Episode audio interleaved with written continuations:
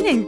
Hallo Nadja und herzlich willkommen, liebe Zuhörerinnen, zur mittlerweile dritten Ausgabe von Geschichten aus dem Arbeitsrecht, unserem Podcast rund um das Thema Arbeitsrecht, rund um alles Interessante, Wissenswerte, Kuriose, Spannende zu diesem Rechtsgebiet. Und kleiner Spoiler vorab, Heute wollen wir uns mal zurückerinnern an eine Zeit, die schon äh, mittlerweile lange vergangen erscheint, nämlich die Zeit der Corona-Pandemie und wollen uns anschauen, welche auch arbeitsrechtlich relevanten Dramen sich gerade zu Beginn zugetragen haben.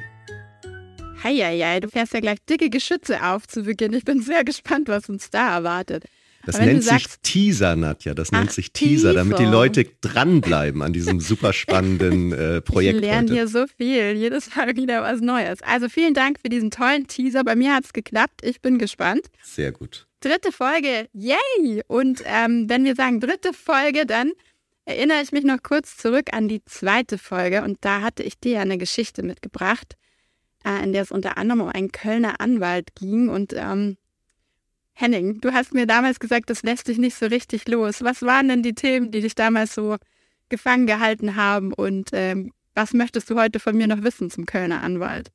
Ja, also neben dem äh, Wildbieseln am bayerischen Busch, äh, das hat mich natürlich fasziniert, hat mich ja insbesondere auch der Kollege aus Köln nicht losgelassen, mhm. der ähm, weniger Geld bekommen hat, weil er einfach wahnsinnig lang auf dem stillen Örtchen offenbar geblieben ist. Und da haben wir uns gefragt, äh, wie das eigentlich rausgekommen ist, wie lange er da äh, zugebracht hat, warum er nicht ans ja. Mandat gedacht hat, äh, welcher Partner oder welche Partnerin sich da vor dem WC auf die Lauer gelegt hat, um mit der genau, Stoppuhr die ja. Zeit zu stoppen.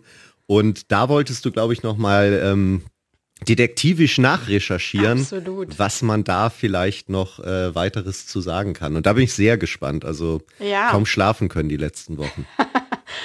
also ich habe ein bisschen rumgesherlockt, ähm, allerdings nur so halb erfolgreich.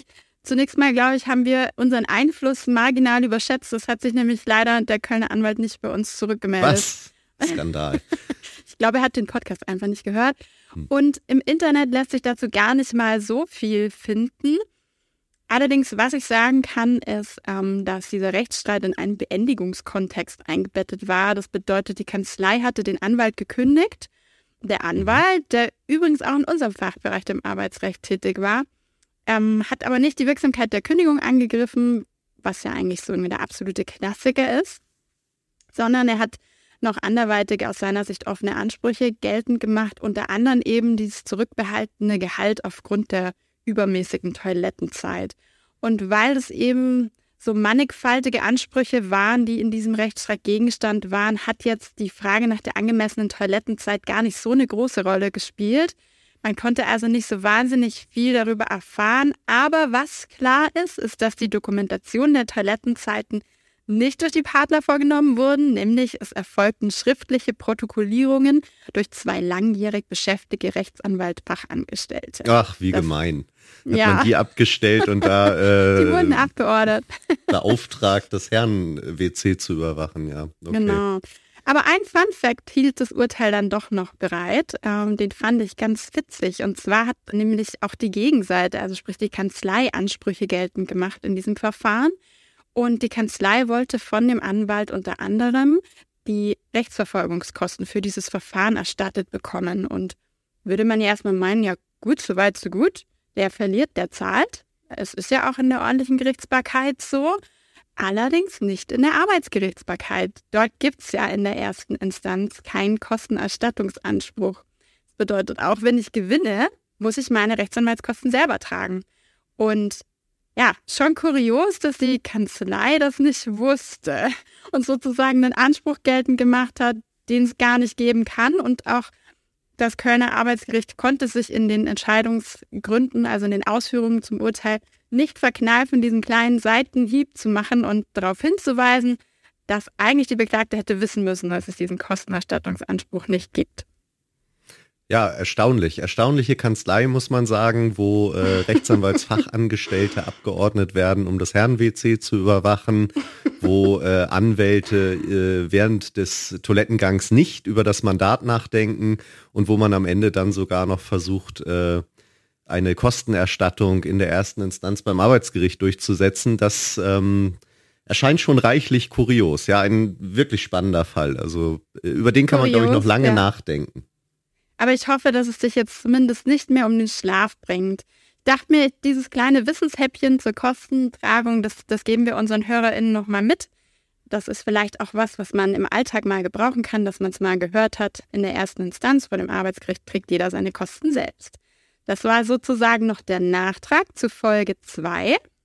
Sehr gut. Und jetzt sind wir in Folge 3 und äh, wollen wir mal über Feedback sprechen, Henning. Wie war so die Rückmeldung, die du bekommen hast zu unserem Podcast? Ja, das war ganz spannend. Ich weiß nicht, wie es bei dir war, aber das Feedback war äh, durchweg positiv bislang, was mich zumindest erreicht hat. ähm, da gab's äh, ein paar Hinweise, wie man noch mhm. besser werden könne, also sehr noch freundliche besser. Hinweise. Ja, also ich glaube, so wurde es formuliert, ähm, äh, nicht als Kritik, sondern als äh, Möglichkeit, noch besser zu werden. Ähm, das fand ich sehr spannend und äh, insgesamt äh, sind wir da doch stark ermutigt worden, den Weg weiterzugehen. Ich glaube, du hast aber auch ganz konkrete Vorschläge bekommen, äh, was wir ja. noch einbauen könnten in unseren Podcast. Absolut. Also ich war auch total begeistert zu sehen, was für tolle Nachrichten da kamen. Ich habe mich sehr gefreut und wie du sagst, es motiviert ungemein. Und ich war vor allem erstaunt, dass tatsächlich doch mehr Menschen zuhören, ähm, als man denkt. Also zumindest mehr Menschen als sozial dazu verpflichtet werden. Du weißt schon, so Freunde, Verwandte und so, aber. Also vor die Sippschaft jetzt denkt zu Hause, sie können jetzt erleichtert aufatmen und abschalten. Leute, bleibt bitte dran, ich frage ab am Wochenende. Sehr gut, ja, der Druck muss hochgehalten werden. Ja, auf jeden Fall. Ähm, genau, aber wie du schon sagst, es war eine Nachricht dabei von einer ganz lieben Hörerin, die ähm, uns dazu angeregt hat, ein kleines quizartiges Element in den Podcast aufzunehmen. Und das finde ich eine großartige Idee. Ich bin ohnehin großer Quiz-Fan. Und deshalb habe ich mir überlegt, wir könnten doch unsere Podcast-Folgen in Zukunft immer mit einer kleinen Schätzfrage mit Bezug zum Arbeitsrecht starten. So als oh. kleines äh, Warm-up. Was hältst du davon? Das äh, finde ich eine sehr spannende Idee, wobei man da ja eigentlich immer nur verlieren kann bei so Schätzfragen ähm, wenn man dann einfach um den Faktor 100 oder so daneben liegt, so bei relativ naheliegenden Fragen. Aber ähm, dem Risiko setze ich mich gern aus und äh, das können wir sehr gern so machen. Dass ja, aber das macht es ja auch interessant. Mal schätzen, ja. Genau, genau. Also, also gut, wunderbar. Dann, ähm, dann steigen wir direkt ein. Und zwar habe ich dir eine Schätzfrage mitgebracht aus dem Bereich der Arbeitsgerichtsbarkeit. Okay, du es bist sehr so, gut vorbereitet. Ich dachte, ich habe jetzt nur eine Folge Zeit, bis das losgeht, aber ja. Okay, nee. ich bin gespannt, Nadja. Erzähl mal. No time to was, lose. was, was soll ich schätzen? Also, das Bundesarbeitsministerium, das veröffentlicht jedes Jahr eine tabellarische Übersicht über die Tätigkeit aller Arbeitsgerichte in Deutschland. Und die aktuellste Statistik, die man dort findet, die ist aus dem Jahr 2020, also so richtig up-to-date. Mhm. Und ähm, deshalb ist meine Schätzfrage auch aufs Jahr 2020 bezogen und ich will von dir wissen, was denkst du, wie viele Klagen wurden im Jahr 2020 insgesamt deutschlandweit bei den Arbeitsgerichten eingereicht? Okay, die Frage richtet sich spezifisch auf Klagen. Das heißt, Beschlussverfahren mhm, ähm, wären ausgenommen. Korrekt. Okay, dann dann ich, ich glaube, da kann ich sogar ein bisschen cheaten. Ich muss einmal kurz, äh, da ich ja hier in meinem Büro heute bin, muss ich es einmal gibt keine Telefonjoker. Nein, aber ich muss einmal kurz ein, ein Buch ein Buch holen. Ähm, eine Sekunde. Sehr gemein. Schätzfrage, Henning. So, das Gute an Podcast schätzen. ist, wenn man, wenn man mit optischen Elementen arbeitet und einfach mal aus dem Bild geht und sagt, man holt ein Buch und so. Das Buch heißt, also wahnsinniger äh, Reißer gewesen, äh, Optimierungsmöglichkeiten des Kostentragungsmodells des Paragraphen 40 Absatz 1 Betriebsverfassungsgesetz. Und äh, geschrieben hat dieses Buch ein gewisser äh, Henning Abraham. Wow. Und äh, tatsächlich ist das meine Doktorarbeit. Und im Rahmen dieser Doktorarbeit Krass. habe ich ausgewertet, wie viele Beschlussverfahren, also äh, rechtsvergleichendes Thema Deutschland-Österreich, wie viele Beschlussverfahren mhm in Deutschland und in Österreich im Jahr eingeleitet worden sind. Und ja. das werde ich jetzt natürlich mal zum Cheaten benutzen. In Österreich waren es im Jahr 2009 2417 arbeitsverfassungsgerichtliche mhm. Verfahren. In Deutschland Beschlussverfahren, waren, ne? In Deutschland waren es, äh, genau, also das sind die österreichischen mhm. Beschlussverfahren. In Deutschland waren es im Jahr 2009 17.240 Beschlussverfahren. Mhm. So, jetzt äh, muss ich daraus versuchen, was zu machen für die Schätzfrage. Also 17.000 Beschlussverfahren in 2009 Tendenziell wird ja alles immer mehr, deswegen äh, würde ich Aber jetzt mal sagen. Vielleicht mal noch mal kurz für unsere HörerInnen, was denn der Unterschied zwischen dem Urteilsverfahren und dem Beschlussverfahren ist, dass man weiß, was du im Kopf gerade versuchst zu extrapolieren. Sehr gut, ja stimmt. Das ist, äh, ist eine gute Anregung. Also Urteilsverfahren sind eben in der Regel die Verfahren zwischen Arbeitnehmer und Arbeitgeber, also beispielsweise Kündigungsschutzklagen, Zahlungsklagen oder ähnliches und die Streitigkeiten zwischen dem Betriebsrat und dem Arbeitgeber, mhm. die werden im sogenannten Beschlussverfahren, was ein paar verfahrenstechnische Besonderheiten aufweist, entschieden, so dass es eben bei diesen Sachen, also bei den Beschlussverfahren ausschließlich um solche kollektivrechtlichen Streitigkeiten mhm. geht. Und wenn wir da im Jahr 2009 bei 17.000 waren und mal unterstellen, dass es ein bisschen mehr geworden ist alles, dann sind wir vielleicht bei 20.000 heute. Und ich würde mal schätzen, dass die Beschlussverfahren keine 10 Prozent der Urteilsverfahren, mhm. also der Klagen ausmachen. Deswegen sage ich jetzt einfach mal 266.325 Klagen waren es im Jahr wow. 2020. Wow. Ich dachte, das Schöne an so Schätzfragen ist, wenn man meilenweit daneben liegt. Aber das war ja jetzt ja schon fast eine wissenschaftliche Herleitung. Ja, wenn schon, denn schon, ne? Ja, du bist wirklich gar nicht so weit weg. Also insgesamt okay. wurden im Jahr 2020 in Deutschland bei den Arbeitsgerichten 300, also circa 332.000 Klagen okay. eingereicht. Und das fand ich doch eine erstaunliche Zahl. Also hätte ich jetzt ohne deine wissenschaftliche Herleitung aus dem Bauch gedacht, dass es wesentlich weniger ist. Ähm, also schon eine, eine krasse Zahl und ähm, von diesen 332.000, was denkst du, wie viele wurden von Arbeitnehmerinnenseite eingereicht? Oh, das müssten 300.000 sein. Ja, 325.000. Okay. ja, also doch. blieben quasi nur circa 7.000 über, ja. die von der anderen Seite eingereicht wurden. Und die letzte spannende Zahl in diesem Kontext, und dann freue ich mich total auf deine Geschichte. Wie viele von diesen 332.000 eingereichten Klagen wurden im Jahr 2020 durch einen Vergleich erledigt? Das ist sicherlich auch ein hoher Prozentsatz. Ähm, ich würde mal schätzen, ja, vielleicht sind nicht alle im Jahr, im selben Jahr natürlich erledigt worden, aber ich würde mal schätzen, dass es mindestens 250.000 sind. Du bist disqualifiziert, es macht keinen Spaß. bist zu nah dran. Also Echt? es waren 220.000 Verfahren, ah, okay. die durch Vergleich erledigt wurden. Also hast dich mit Bravour geschlagen durch diese erste Runde unserer Schätzfrage. Sehr gut. Ja, da kann man Chapeau. ja vielleicht, kann man ja vielleicht äh, ein bisschen zur Erklärung, bevor jetzt hier uns äh, unfaire Vorabsprachen vorgeworfen werden, kann man ja vielleicht hinzufügen, dass tatsächlich es eben beim Arbeitsgericht so ist, dass in aller Regel der Arbeitnehmer klagen muss, mhm. weil dem geht's eben um ein Zeugnis, um Vergütungsansprüche ähm, oder eben in den meisten Fällen um das Vorgehen gegen eine Kündigung oder vielleicht noch gegen eine Abmahnung, während der Arbeitgeber ja gar nicht so viel vom Arbeitnehmer zu bekommen mhm. hat, was er einklagen kann. Ja. Und äh, was die Vergleiche angeht, ist es ja auch so, dass eben die ganz große Mehrzahl der Verfahren am Ende verglichen wird mhm. und die Quote, glaube ich, in Richtung 90 Prozent sogar irgendwie geht. Insofern war es vielleicht jetzt dann nicht ganz so schwer, nachdem ich bei der Zahl ja ein bisschen gecheatet habe. Ähm, ja, da hätte ich meilenweit daneben gelegen, denke ich. Also da wäre ich nicht so gut rangekommen. Tja, ja, man, also da sieht man, wozu äh, so eine Doktorarbeit dann im Nachhinein gut sein kann. Für sonst nichts, äh, außer dass das Buch im Schrank steht, aber dann für die Schätzfragen im Podcast. Also insofern hat sich's gelohnt. Schau an. Hat sich's total gelohnt, diese jahrelange äh, Arbeit an diesem Werk. Ja, sehr schön. Na herrlich. Jetzt spann dich nicht länger auf die Folter. Was hast du mir für eine Geschichte mitgebracht? Okay, ja, äh, sehr gern können wir starten. Ich habe diesmal gewildert, äh, ein bisschen in deinem Home-Turf. Ich habe eine What? Geschichte mitgebracht, die äh, sich äh, in einem Urteil des LAG München wiedergefunden Aha. hat. Und dieses Urteil stammt aus dem Jahr 2022, also mhm. ungefähr ein Jahr her, dass das ergangen ist.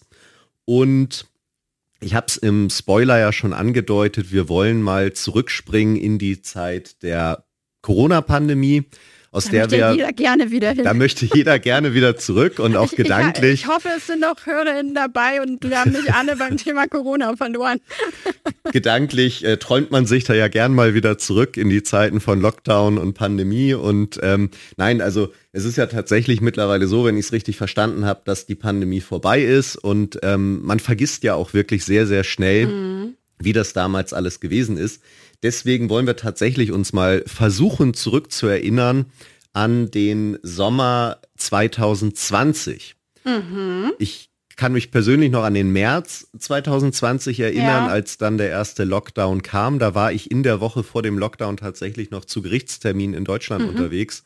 Einmal in Erfurt und dann zwei Tage später in Ulm. Mhm. Und auf dem Rückweg aus Ulm saß ich tatsächlich in einem komplett leeren ICE wo, wow. glaube ich, wirklich nur äh, zwei Personen pro Waggon noch drin saßen und ich glaube, am mhm. nächsten Tag kam der Lockdown. Also das war im Nachhinein schon ähm, doch eine gespenstische Erfahrung. Mhm. Aber wenn wir jetzt mal weiterschauen, so drei, vier Monate weiter, wir sind im Sommer 2020 angekommen. Wie war da die Situation? Was galt denn damals so generell, wenn du dich noch zurückerinnern kannst? Äh, was sollte man tun? Um die Ausbreitung der Pandemie zu stoppen oder zumindest einzudämmen? welche welche Grund, grundsätzlichen Regeln sind einem da so an die Hand gegeben worden? Kannst du dich Meinst erinnern? Meinst du jetzt die, die AHA-Regeln? Die, was war das denn? Abstand, Hygiene und das dritte, puh, Gott sei Dank, das ist schon glaub, ein bisschen Ich glaube, Alltagsmaske war das dritte. Alltagsmaske. Ne? Alltagsmaske. Ah, ja. Ich glaube, oh, ja. Aha kam aber erst später, weil tatsächlich die später? Maskenpflicht, ja, die Maskenpflicht war, glaube ich, noch lange Zeit so ein bisschen umstritten. Die anderen beiden Punkte, die du genannt hast, Abstand, was, was bedeutete das nochmal damals? Ah, das waren diese 1,50 Meter, wo man sich immer überlegt hat, soll ich den Zollstock mitnehmen in der Hosentasche, um den mal kurz auszuklappen und zu gucken, was sind denn genau 1,50 Meter? Also, oh, ja, war nicht so ganz leicht. Sehr, sehr richtig. Das war die 1,50 Meter Abstandsregelung, wo ähm, wir Norddeutschen ja gesagt haben, hoffentlich ist das bald vorbei und wir können wieder auf unseren Wohlfühlabstand von fünf Metern zueinander gehen. Aber damals waren es äh, 1,50 Meter als Abstandsregelung.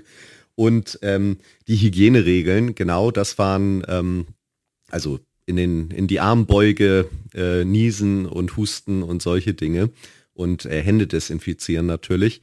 Ähm, das waren so die wesentlichen Regelungen und es gab aber noch einen weiteren Aspekt, der da auch eine Rolle gespielt hat. Was sollte man denn tun, wenn man Symptome hatte? Ja, also ich glaube, da war es die richtige Idee, einfach mal zu Hause zu bleiben, nicht mehr rausgehen. Isolation, würde ich sagen. Sehr, sehr gut, genau. Und äh, das ist auch ein ganz guter und passender Einstieg vielleicht in den Fall, den ich heute mitgebracht habe. Es geht dort um eine Hausverwaltung und mhm. der Geschäftsführer dieser Hausverwaltung, der war im Urlaub. Und zwar im August ja. 2020 war er in Italien im Urlaub. Und er kam dann zurück und was hat er mitgebracht? Uh, das böse C. Das äh, weiß man tatsächlich nicht genau, Symptome aber er, er hat Erkältungssymptome mitgebracht. Okay. Hat mhm. Erkältungssymptome mitgebracht. Und was hätte er dann eben tun sollen? Du hast es eben schon gesagt. Zu Hause bleiben, isolieren. Richtig. Er hätte nach den geltenden Regelungen zu Hause bleiben sollen und ähm, eben den Kontakt zu anderen Menschen einschränken müssen. Was hat er wohl getan? Vielleicht das Gegenteil. Sehr gut, ja, ich, äh, ich merke schon, deine detektivischen Skills lassen dich auch hier nicht im Stich. In der Tat, er hat das Gegenteil getan und er ist wieder ins Büro gegangen, obwohl mhm. er Erkältungssymptome hatte, mhm. obwohl Hochphase der Pandemie war. Mhm. Und er hat auch Termine wahrgenommen. Und unter anderem mhm. ist er acht und zehn Tage nach seiner Rückkehr aus dem Urlaub mhm mit einer Arbeitnehmerin, die mhm. als Immobilienwirtin mhm. in dieser Firma beschäftigt war, zu Eigentümerversammlungen gefahren. Okay. Und wie ist er dahin gefahren? Mit seinem Pkw. Mhm. Und da hat er eben diese Arbeitnehmerin mitgenommen.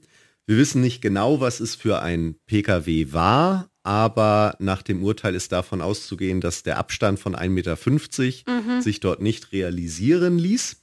Und beide sind auch ohne Maske gefahren. Und diese okay. Fahrten waren einmal zur ersten Eigentümerversammlung waren es wohl 30 Minuten je Strecke, mhm. also zweimal 30 Minuten dann. Und bei der anderen waren es 15 Minuten mhm. je Wegstrecke. Und es ist unstreitig zwischen den Parteien dieses Rechtsstreits gewesen, dass er nach seiner Urlaubsrückkehr und auch während dieser Fahrten gehüstelt hat. Mhm. Das zumindest ist unstreitig. Die äh, Arbeitnehmerin hat gesagt, also er hatte starke Erkältungssymptome, ihm ging es gar nicht gut, er hat total äh, gehustet und ähnliches. Ähm, das hat der Geschäftsführer bestritten, aber er hat mhm. eingeräumt, dass er gehüstelt habe. Gehüstelt. Und ebenfalls äh, unstreitig zwischen den Parteien war, dass er sich bei der ersten Versammlung von einem Teilnehmer ein Stück weit weggesetzt hat und zudem gesagt hat, ich habe so ein bisschen Erkältungssymptome, ich setze mhm. mich mal lieber ein Stück zur Seite. Und er hat das erklärt damit, dass er wohl auf die Klimaanlage im Italienurlaub reagiert mhm. habe und sich da eben so leichte Erkältungssymptome eingefangen habe. Die Frage ist, was ist danach passiert? Hast du naja. eine Vermutung? also, wenn es zu einem Prozess kam, dann wird es wohl so gewesen sein, dass sich diese besagte Immobilienfachwirtin ähm, angesteckt hat. Mit was auch immer. Tatsächlich wohl nicht. Aber was ist passiert? Am zehnten Tag nach der Rückkehr, also am Tag dieser ah, zweiten aha. Eigentümerversammlung, hat die Ehefrau mhm. plötzlich, also die Ehefrau des Geschäftsführers, plötzlich ja. Grippesymptome mhm. gehabt und hat sich daraufhin auf Corona testen lassen. Ja und drei Tage später hat sie einen positiven Corona-Test bekommen. Yes. Das allein wäre jetzt noch keine Geschichte wert gewesen, aber auch unser Geschäftsführer, der Hüstler, hat dann äh, gesagt, okay, wenn meine Ehefrau jetzt äh, aus diesem Urlaub oder auch danach irgendwo sich solche Grippesymptome aufgesagt hat und äh, sich testen lässt, dann lasse ich mich doch auch mal testen. Und ähm, vier Tage nach dieser zweiten Versammlung war dann auch er positiv mhm. getestet. Also Geschäftsführer hatte Corona und seine Ehefrau hatte auch Corona. Die Mitarbeiterin hatte kein Corona. Mhm. Aber was ist mit ihr passiert? Kannst du dich noch zurückerinnern, was mit Leuten passiert ist, Ach, die Kontakt zu Infizierten hatten in ja, dieser Zeit? Sie war dann wahrscheinlich, wie hieß es damals, Kontaktperson ersten Grades oder sowas und richtig. das bedeutete Quarantäne. Exakt richtig, ja, wir erinnern uns mit Schrecken an diese Zeit. Es bedeutete Quarantäne und zwar damals äh, waren es äh, zehn Tage, die angeordnet mhm. worden sind vom Gesundheitsamt. Also am äh, 25. August, das war mhm. dann fünf Tage nach der zweiten Eigentümerversammlung, mhm. wo sie mit dem Geschäftsführer hingefahren ist, hat das Gesundheitsamt gesagt, äh, liebe Mitarbeiterin, als Kontaktperson ersten Grades dürfen mhm. Sie jetzt zehn Tage zu Hause bleiben, ausspannen und ja, das hieß dann damals Quarantäne. Jetzt stellt sich natürlich die Frage, was war denn das Problem? Ja, was, was jetzt zu einem Rechtsstreit geführt hat. Das ist tatsächlich doch eine spannende Frage. Und äh, liebe Nadja, du hast ja, glaube ich, in unserer allerersten Ausgabe gesagt, wir wollen uns ja hier auch persönlich von unserer allerbesten und privatesten Seite What? zeigen. Und deswegen, äh, das habe ich mir notiert und äh, ah, deswegen ah, habe ich eine Frage an dich mitgebracht. Und zwar habe ich gehört, möglicherweise mhm. sogar von dir persönlich, dass du seit letztem Jahr vom sogenannten Markt bist und die Münchner Männer äh, seitdem Trauer tragen, weil du dich nämlich verlobt hast. Und ähm, wenn du dich verlobt hast, dann weiß ja jeder, dass man dann innerhalb eines Jahres heiraten muss. Puh. Ich glaube, so ist das irgendwie. Das steht im, im, Hochzeitsgesetz oder so drin. Im Hochzeitsgesetz, wer kennt das nicht? Ja, oder? Kennt man, ne? Und ähm, Genau, also insofern unterstelle ich jetzt mal, dass mhm. du in der Hochzeitsplanung bist. Und meine Frage an dich äh, lautet mhm. jetzt wie folgt. Wie würdest du es finden, wenn ja. du vier Tage vor der geplanten Hochzeit diese plötzlich absagen müsstest? Ach du Schreck. Sag mir nicht, dass es passiert ist. ja, ja also wie würde man das finden? Ähm, wahrscheinlich eher nur so mittelgut. Also ja, es ist euphemistisch ausgedrückt. Also es ist ja eine absolute Katastrophe. Desaster, würde ich sagen.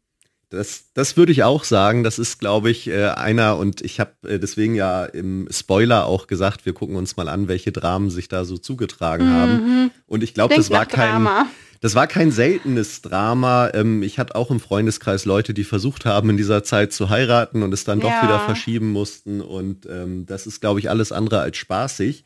Und für alle genau Beteiligten, also. Für alle Beteiligten. Und genau so ging es eben auch dieser Dame. Oh Wir erinnern uns, am äh, 25. August hat sie eine mhm. Quarantäneanordnung bekommen und die Hochzeit war geplant für den 29. August oh und ähm, musste daraufhin abgesagt werden. Was ich äh, ganz spannend fand, ist, äh, dass diese Hochzeit mit 99 Gästen geplant war. Ich habe erst gedacht, war das, das überhaupt ist ja möglich zu der Zeit? Also eine interessante dachte, Zahl, aber ja, ich, ich, ich, ich kann mir vorstellen, dass die damalige Infektionsschutzverordnung oder wie auch immer sie geheißen haben mag. Ja, wahrscheinlich Veranstaltung bis äh, ab 100 Personen dann irgendwie ja. untersagt hat und bis 100 ging's und insofern war diese Feier geplant für 99 mhm. Gäste. Und jetzt die Frage an die äh, Hochzeitsexpertin. Ähm, was hat man denn alles schon bestellt, gebucht, gekauft, was man auch bei einer Verschiebung der Hochzeit um ein, zwei oder drei Jahre dann mhm. später nicht mehr nutzen kann, wenn so eine Hochzeit vier Tage äh, vor ihrem geplanten Datum abgesagt werden muss. Da bin ich jetzt oh, gespannt. Oh, ich habe hier eine Checkliste vorbereitet und ähm, jetzt wollen wir mal Zeit gucken. läuft. Ich sag mal, äh, wie viele Punkte draufstehen. Es sind eins, okay, zwei, toll. drei, vier, fünf, sechs, sieben, acht, neun. Neun Punkte. Mhm. Wollen wir mal gucken, wie viele äh, Punkte du bei diesem ist jetzt schon das zweite Quiz in dieser Sendung, du jetzt richtig erraten kannst. Also welche Punkte müssen storniert Neun werden, Punkte. wenn eine Hochzeit so kurzfristig okay. abgesagt okay, pass werden auf. muss? Äh, ich esse ja für mein Leben gern. Ich denke als erstes an Kuchen, also Hochzeitstorte. Ähm, Hochzeitstorte, sehr gut. Blumen, die welken. Ähm, mhm. Fotograf, Fotografin, mhm. muss man auch absagen. Ähm, oh ja, die, die Bräute, die wollen schöne Haare, schönes Make-up. Also wahrscheinlich ähm, Haare und Make-up muss verschoben mhm. werden. Mhm. Hier habe ich vier. Was noch? Ähm, ja, Trauredner oder Pfarrer in dem Fall oder Standesbeamter, je nachdem. Mhm.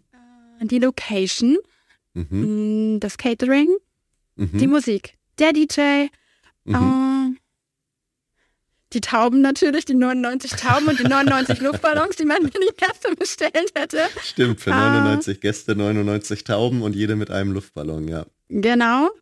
Ähm, wie viel habe ich denn schon? Was fehlt ich denn glaub, noch? Ich glaube, du hast jetzt mittlerweile 1, 2, 3, 4, 5, 6, 7, 8, 9, 10 hast du schon genannt. Wow. Ähm, du hattest doch nur 9 drauf.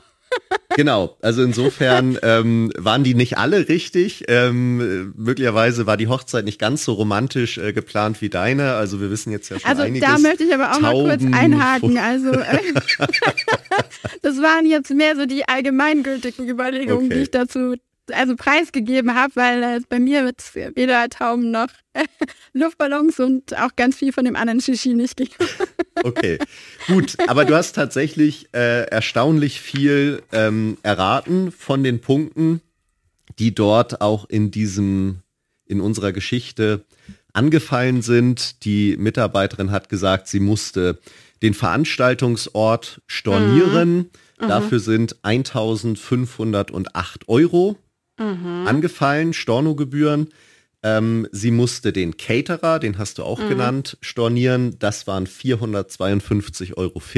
Ich vermute mhm. mal da, ähm, das wird nicht dem kompletten Catering-Preis für 99 mhm. Leute entsprochen haben, sondern da haben die irgendwie. Das waren vielleicht die Amis Girl für 99 Personen.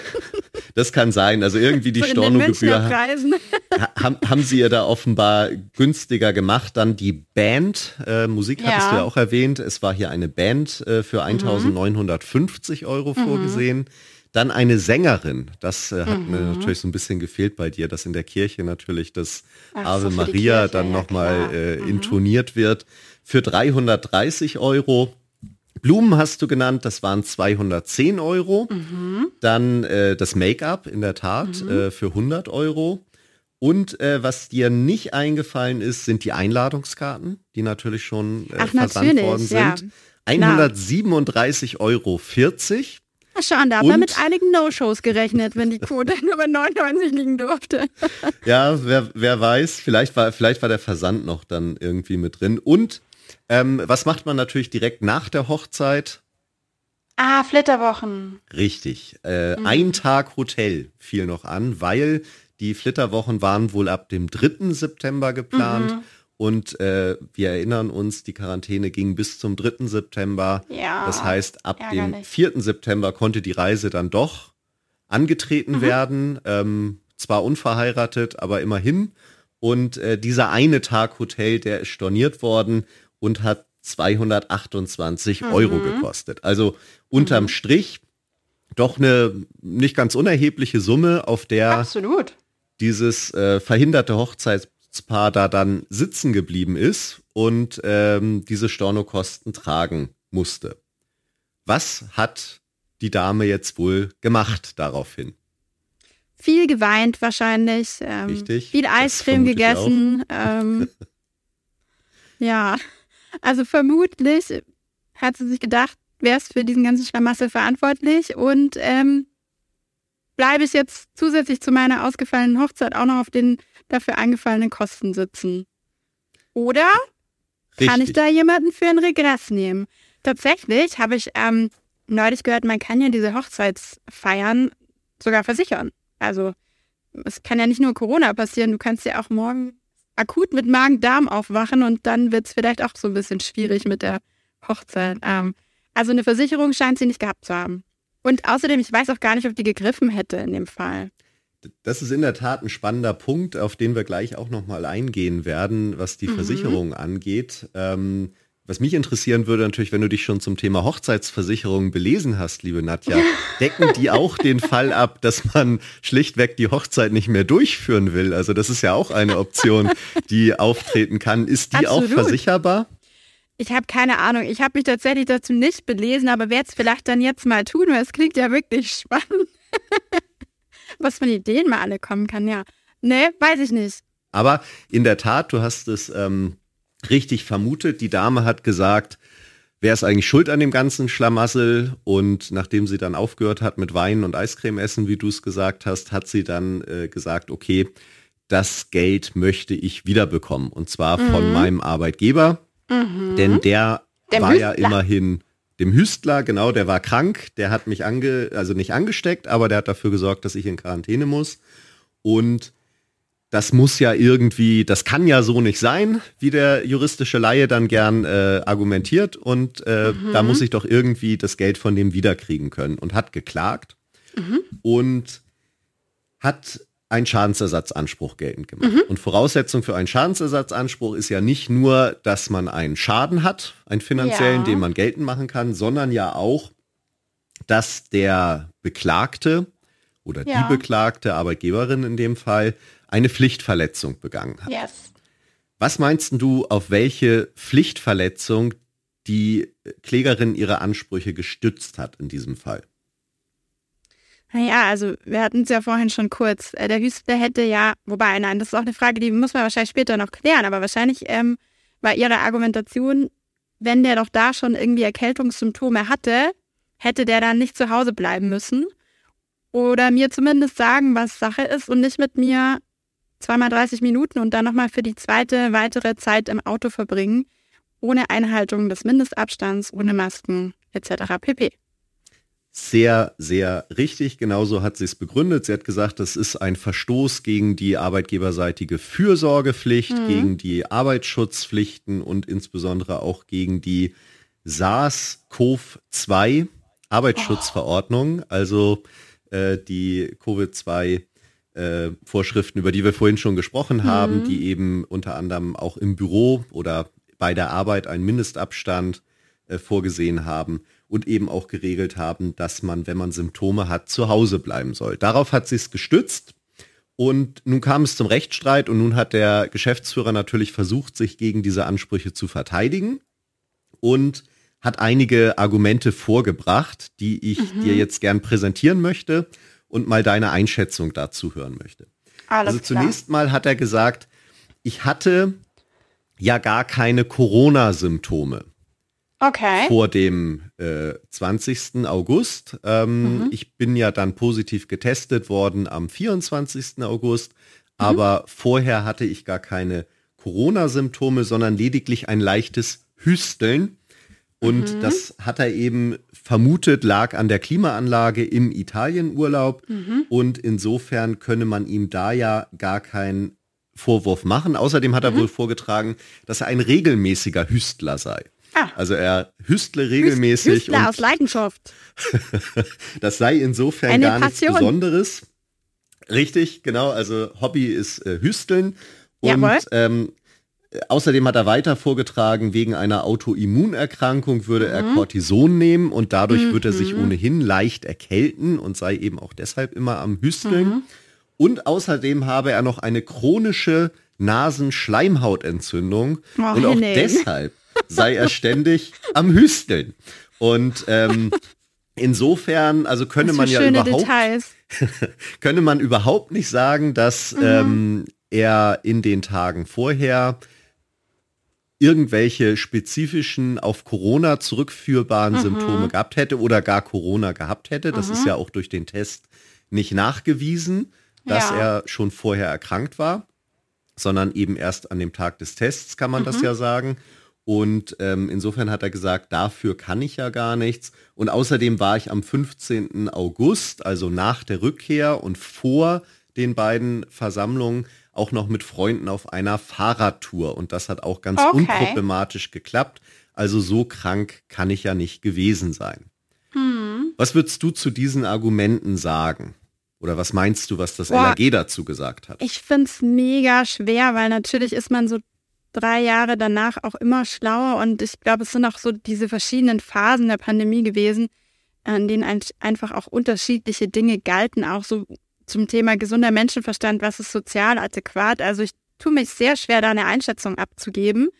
Also selbst wenn er jetzt davon ausgegangen wäre, dass es alles auf sein leidenschaftliches Hobby Hüsteln zurückzuführen ist oder auf die Autoimmunerkrankung oder auf die italienische Klimaanlage, ich glaube, in der Zeit, in der das alles ja noch so frisch und so ganz dramatisch war, hätte man vielleicht schon einfach aus gebotener Rücksicht, trotz der anderen Argumente, die du gerade vorgetragen hast, zum Schutze aller zu Hause bleiben müssen zumindest artikulieren, Schutzmaßnahmen ergreifen. Jedenfalls nicht im guten Glauben daran bleiben, dass man, dass es schon was anderes sein wird als äh, Corona. Und tatsächlich war es jetzt in diesem Fall auch gar nicht das Problem, dass er dann schlussendlich Corona hatte und die Mitarbeiterin angesteckt hat, sondern eben vor dem Hintergrund dieser damals geltenden äh, Quarantäneregelungen, ja, war das ja auch ein Risiko, dass man zumindest dann zur Kontaktperson wird und dadurch ähm, andere Menschen mit in die Quarantäne zieht.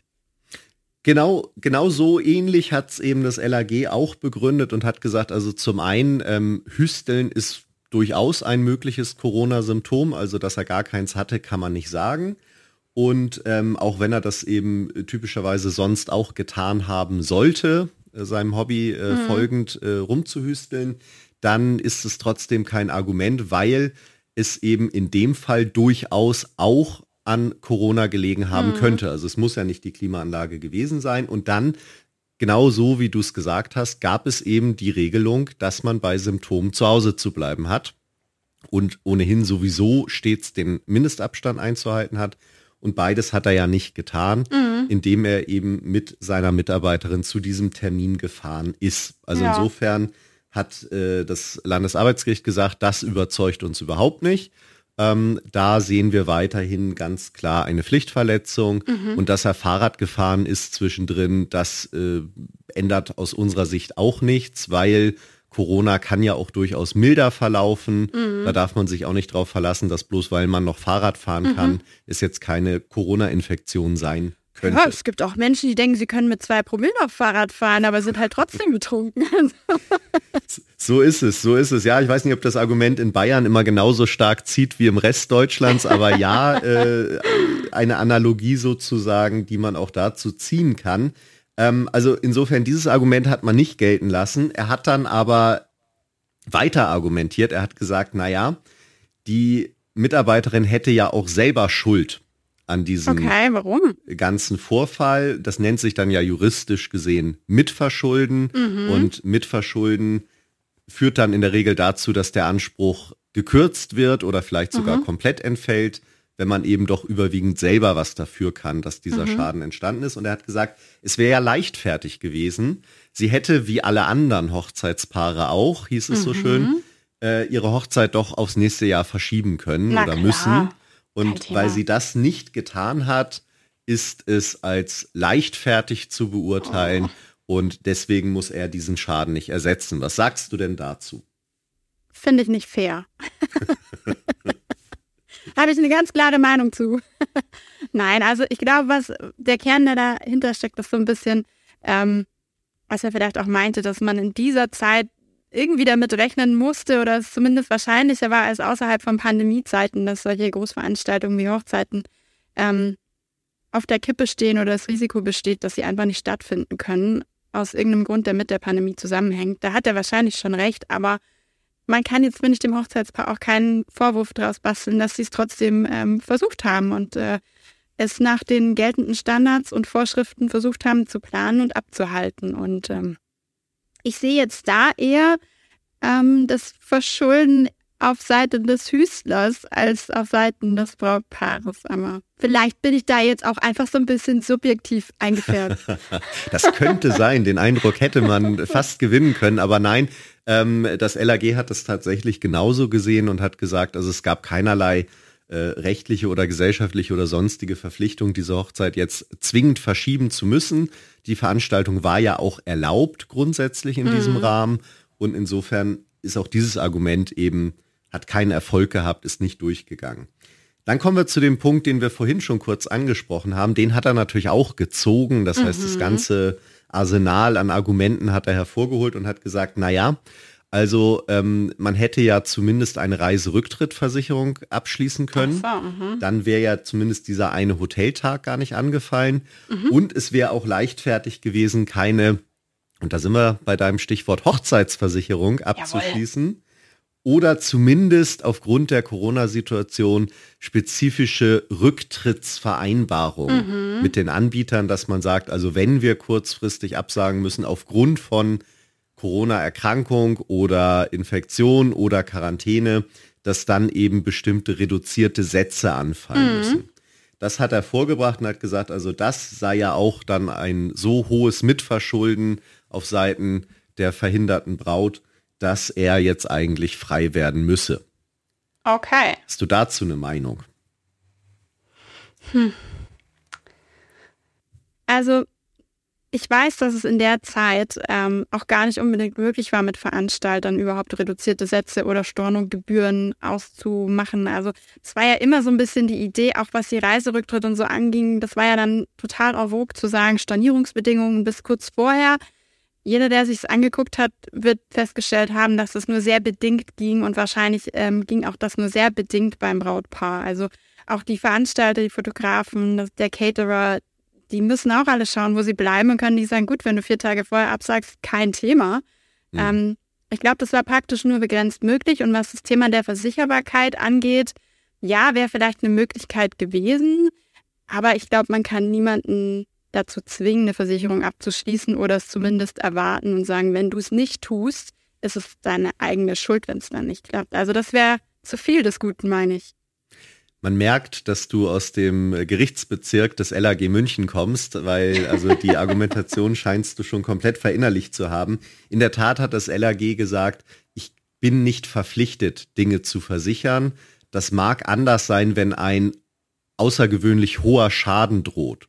Dann mhm. muss ich möglicherweise schon ähm, die Möglichkeiten einer Versicherung nutzen und kann dann nicht sagen, okay, ähm, dann mache ich da Schadensersatz geltend und überziehe mhm. jemand anderen mit extrem hohen Forderungen. Ja. Das war hier aber nicht der Fall. Hier reden wir mhm. irgendwie über einen Betrag zwischen 5.000 und 6.000 Euro. Da haben sie beim LAG gesagt, das ist nicht ein außergewöhnlich hoher Schaden, den muss mhm. ich nicht versichern. Und insofern kann auch da der äh, Klägerin kein Vorwurf draus gemacht werden. Letzter Punkt, den er noch vorgebracht hat, er hat gesagt, ja. sie ist ja selber schuld. Also das war beliebtes Argument. Äh, Natürlich. Neben ich hüstel sehr gerne war mhm. das äh, Hauptargument, sie ist ja selber schuld. Ein sehr schuld. sympathischer Typ zu sein, der Hüstler. den Eindruck kann man gewinnen, ja. Ähm, sie hätte ja ihren eigenen Pkw nutzen können. Sie hätte ja gar nicht bei ihm mitfahren müssen. Sie hätte oh. ja sagen können, lieber Geschäftsführer, das ist sehr nett, dass du mich mitnehmen würdest zu dieser Veranstaltung. Aber ich möchte eigentlich nicht mit dir in einem Auto sitzen, weil du bist äh, nun mal ein Hüstler und ich äh, heirate in ein paar Tagen und ähm, der Abstand ist da nicht gewährleistet. Deswegen möchte ich gern meinen eigenen Pkw nutzen. Mhm. Was hältst du davon? Hm. Ja, hinterher ist man immer schlauer. Also würde sie jetzt wahrscheinlich auch tun. Mhm, ja. Aber kann man es ihr vorwerfen, dass sie es in der Situation nicht getan hat? Ich weiß es nicht. Ich meine, er war immerhin noch ihr Chef, oder? Also sagt man da, sagt man dann, nee du, danke, passt schon, ich habe Angst, dass du mich anhustest, lass mal stecken. Gen Vielleicht genau eher nicht so. so genau so hat es das LAG tatsächlich auch begründet und hat gesagt, sie hätte ja dann ihrem Chef sagen müssen, guck dich mal an, in welchem Zustand du bist. Das ist ja eh schon äh, fahrlässig, was du hier alles machst. Und äh, dem Risiko möchte ich mich nicht aussetzen und mit dir möchte ich nicht in einem Auto sitzen. Und ich fahre jetzt mit meinem eigenen Auto, was wohl auch grundsätzlich ähm, untersagt worden ist. Also grundsätzlich mhm. gab es wohl auch die Arbeitsanweisung, dass man nicht mit mehreren Pkw noch zu solchen äh, Versammlungen fährt, sondern mhm. dann mit einem. Und äh, da hätte sie jetzt eben sagen müssen, okay, das ähm, mache ich alles nicht und du bist unvernünftig, lieber Chef, aber ich bin vernünftig. Und da hat das LAG gesagt, das kann man nicht erwarten von einem Arbeitnehmer oder einer Nein, Arbeitnehmerin, nicht. auch nicht vier Tage vor der Hochzeit. Und insofern ist das LAG dann tatsächlich zu dem Ergebnis gekommen, dass der Arbeitgeber hier vertreten durch den Geschäftsführer mhm seine Fürsorgepflichten verletzt hat, mhm. die maßgeblichen Regelungen der SARS-CoV-2 Arbeitsschutzregeln oh. verletzt hat, nämlich mhm. ähm, zum einen den Mindestabstand von 1,5 Metern, zum anderen eben die Vorgabe, dass man bei Symptomen eben nicht zur Arbeit kommen darf, ja. sondern sich zu Hause aufhalten soll.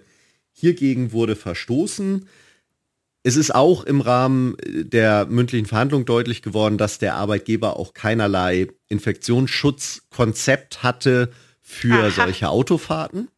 Ja. Also auch dafür gab es überhaupt gar keine Regelung und das hat dem LAG dann ausgereicht, um zu sagen, okay, das ist eine Pflichtverletzung, die ist auch schuldhaft erfolgt mhm. und damit sind diese Schäden, die wir eben vorhin gemeinsam herausgearbeitet haben, mit Ausnahme eines Punktes, den haben wir vorhin äh, nicht erwähnt, nämlich Hochzeitsaccessoires.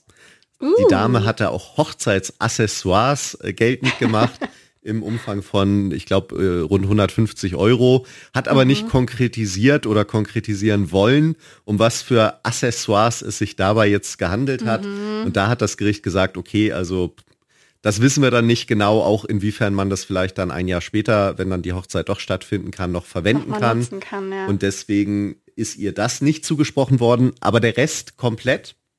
Das cool. heißt, das hat sie alles bekommen, auch ohne irgendeine Art Minderung wegen Mitverschuldens. Mhm. Und ja, was soll ich sagen, Nadja? Das war Sehr die schön. Geschichte, ich die ich das freut mich. Das, das war die Geschichte, die ich dir heute mitgebracht habe. Ähm, mhm. Ähm, in Anlehnung an einen Filmklassiker könnte man auch sagen, keine Hochzeit und ein Corona-Fall. Oh ja. Als Titel dieser Geschichte. Und ja, vielleicht so ein kleiner Brückenschlag, eine kleine Erinnerung zurück an unschöne Zeiten. Ähm. Ein kleiner Blick auf Schadensersatzansprüche im Arbeitsverhältnis und äh, auch noch ein romantisches Thema wie eine Hochzeit. Also ich würde sagen, ich habe mich wirklich bemüht, da jetzt alles reinzupacken für eine tolle Geschichte wow. und ich hoffe, es hat dir gefallen. Ja, ich bin vor allem mit dem Ausgang sehr zufrieden. Also halb, würde ich mal sagen, weil ich meine, die Hochzeit ist ja trotzdem ausgefallen und mhm. der Schmerz und die Trauer darüber war ja natürlich trotzdem da, aber immerhin konnten die Kosten erstattet werden. Das ist ja schon mal ein kleines Trostpflaster. Und weißt du, wie es ausging? Haben die dann später noch geheiratet oder? Das weiß ich Oder tatsächlich nicht. Oder musste die Versicherung nicht. wegen, ähm, musste die Versicherung greifen, weil man sich nicht heiraten wollte nach dem ganzen. Das, das wissen wir tatsächlich nicht und ich traue mich auch nicht, jetzt äh, die Dame aufzufordern, sich doch bei uns zu melden, ähm, nachdem das jetzt mit dem Anwalt aus Köln auch schon nicht geklappt wie mit dem Kölner Anwalt. Ja. Also wenn sie das hört, darf sie sich natürlich sehr gerne melden und auch vielleicht äh, Hochzeitsfotos äh, schicken und äh, zwar an unsere E-Mail-Adresse, an die auch alle anderen ZuhörerInnen ihr Feedback geben können, wenn sie mögen. Das ist podcast.lutzabel.com. Und da freuen wir uns weiterhin auch über jede Zuschrift und äh, ganz besonders natürlich, wenn es ein Happy End gegeben haben sollte. Ich gehe mal stark davon aus. Das kann ja, gar nicht anders gewesen sein. Man hat den Schadensersatz bekommen. Davon konnte man dann nochmal äh, die zweite Hochzeitsfeier dann äh, bezahlen. Und ich denke mal, wir hoffen und drücken die Daumen, dass das ein ganz wunderbares Fest dann gewesen ist. Und äh, ja, auf jeden Fall. ich danke sehr äh, äh für diese äh, Geschichte, für diesen Anlass, ähm, dass wir hier heute Immerhin zumindest dafür was zu besprechen gut, oder? hatten. Da, dafür war es gut. Also Ruhm und Ehre äh, im Rahmen einer Podcast-Folge. Und ja, ich würde sagen, damit sind wir eigentlich am Ende der heutigen Folge angekommen. Mhm. Wenn du nicht noch irgendwas hinzuzufügen hast, dann können wir gespannt sein auf das, was du uns in der nächsten Folge erzählen wirst. Weiß nicht, Absolut. ob du schon was spoilern willst oder ob ich mich noch naja, gedulden muss, einen Monat. Ich werde insofern um spoilern. Du hast mir ja quasi in der letzten Folge schon den Freischein dazu gegeben, das Niveau wieder runterzupetern, juristisch. und da gebe ich mir auch alle Mühe. Also das, äh, das war jetzt juristisch wirklich sehr sauber und, und schön, was du da alles vorgetragen hast. Mal gucken, ob ich das in der nächsten Folge auch so hinbekomme. Tatsächlich hätte ich vielleicht noch ein Add-on zum Thema Hochzeit. Es war nämlich vor kurzem in der Presse, ich weiß nicht, ob du es gesehen hast, zum Thema Namensrecht fand ich ganz spannend. Und zwar haben wohl die Grünen den Vorschlag gemacht, dass man zukünftig bei der Eheschließung sich nicht mehr für einen Ehenamen entscheiden, entscheiden müsste, sondern man könnte auch eine Kombination beider Namen äh, als neuen Ehenamen eintragen lassen und diesen dann als Ehenamen führen. Und das fand ich ganz spannend, weil guck mal zum Beispiel, wenn jetzt eine eine Frau, eine Frau Knapp einen Herrn Müller heiratet, dann könnte der Ehrenname Knüller lauten. Das ist eigentlich ganz, ich find's ganz witzig. Sehr gut. Okay, ja, das ist ein spannender Vorschlag. Da kann man natürlich dann, also das eröffnet ganz neue Möglichkeiten. Ne? Da kann man dann das auch den, ganz neue Möglichkeiten. den Ehepartner, die Ehepartnerin aussuchen, äh, auch so ein bisschen nach dem Namen. Also muss man sich gar nicht mehr streiten, sondern kann sagen, okay, was, was kriegen wir da zusammen? Was sind die coolsten Kombis? Was ja. sind die coolsten Kombis? Wie, wie, wie wolltest du schon immer mal heißen? Ne? Und dann musst ja. du dir ja eigentlich nur, also es muss wahrscheinlich mindestens ein Buchstabe aus deinem Namen erhalten bleiben, aber dann kannst du, also da steht dir die Welt jetzt offen. Also ja, da kann man die tollsten Kreationen jetzt schaffen. Sehr gut. Okay, ja, Fand das ist witzig. Mal gucken, ob sich das durchsetzt. Ich wäre ja dafür. Ich würde das unterstützen. Sehr gut. Hast du, hast du schon einen Ehenamen im Kopf, äh, den du dann anstreben würdest? Oder willst du den jetzt hier nicht verraten? Ah, ja, doch, den kann ich verraten. Das wäre ganz witzig, weil der Nachname meines Verlobten beginnt mit W und mein Name ist ja Innermann, also wir wären dann wahrscheinlich Team Winnermann. sehr gut, ja, sehr gut. Aber also, es sind halt okay. viele Buchstaben von mir. Ich weiß nicht, ob das so eine gerechte Lösung wäre. ja, ja, gut. Müsste man nochmal gucken. Musst du halt noch ein bisschen Überzeugungsarbeit leisten, aber er dürfte ja dann auch Winnermann heißen. Also insofern ja, ist es ja vielleicht ein Gewinner Ansporn auf ganzer genug. Linie. Sehr, sehr, sehr gut. Okay, dann würde ich sagen, sind wir aber für heute durch. Absolut. Genug erzählt, genug geredet. Ähm, freuen uns auf die nächste Folge, yes. in der Nadja uns dann das Niveau wieder nach unten, unten petern möchte. Ähm, Absolut. Ich freue mich sehr drauf. Ich bin gespannt, ob es mit äh, Fäkalien wieder zu tun hat oder ob du dir diesmal ein anderes Themenfeld ausgesucht ja. hast. Aber lass dich überraschen. Für den Moment denke ich, ähm, sagen wir einfach vielen Dank fürs Zuhören und ja. bis zum nächsten Mal, oder? Vielen Dank fürs Zuhören und sehr gerne bis zum nächsten Mal. Henning, vielen Dank für deine tolle Geschichte.